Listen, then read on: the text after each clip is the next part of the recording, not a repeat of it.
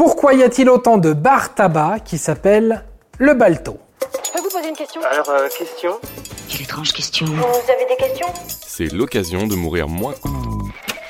Si vous envisagez de faire un petit tour dans l'Hexagone prochainement, des Hauts-de-France, là-haut là, à la Côte d'Azur, en bas, en passant par le Grand Est, par là-bas, ou bien la Bretagne, vous verrez combien de bars tabac portent fréquemment le nom le Balto. Je vous ai déjà vu quelque part.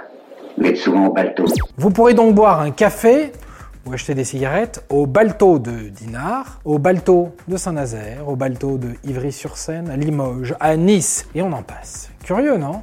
Car si on comprend aisément pourquoi de nombreux cafés s'appellent le café de la place ou le café de la poste, on se demande pourquoi les bars tabac s'appellent généralement le Balto.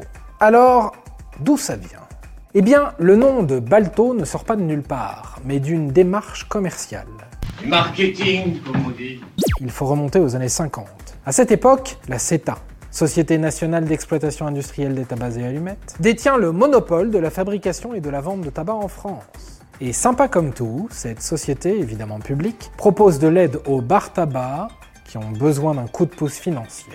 Bien sûr, en échange, ceux-ci doivent changer de nom et promouvoir à travers leur nouvelle identité une marque de cigarettes. Et Balto était une marque de cigarettes. Cigarette Merci. J'essaie de commencer. Son nom vient de la ville de Baltimore, emblème de l'industrie du tabac aux États-Unis, que l'on surnomme d'ailleurs Balto. Voilà comment de nombreux bars tabac se sont retrouvés à s'appeler Balto, en acceptant la proposition de la régie contre un peu de pub. Des années plus tard, les noms sont toujours là, parce qu'on ne change pas de nom comme ça, et qu'il serait dommage de perturber les piliers de comptoir. Mais Balto n'est pas la seule marque de cigarettes à s'être imposée sur le territoire français. Certains bistrots s'appellent le Maryland, en référence aux Gauloises, et Gitane Brune Maryland.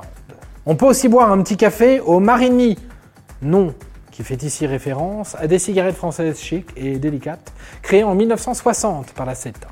J'ai de la classe. Je suis hyper cultivé et super raffiné. Ainsi, on trouve un Marigny à Rennes, à Évreux ou encore à Carnac.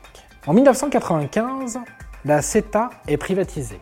L'actuelle législation sur les tabacs en France ne permettrait plus ce genre de sponsoring, puisqu'il est interdit de faire de la publicité directement ou indirectement en faveur du tabac et de ses produits dérivés. Alors, profitez bien de votre balade dans les bars tabac de France, savourez vos cafés et n'hésitez pas à vous installer au comptoir.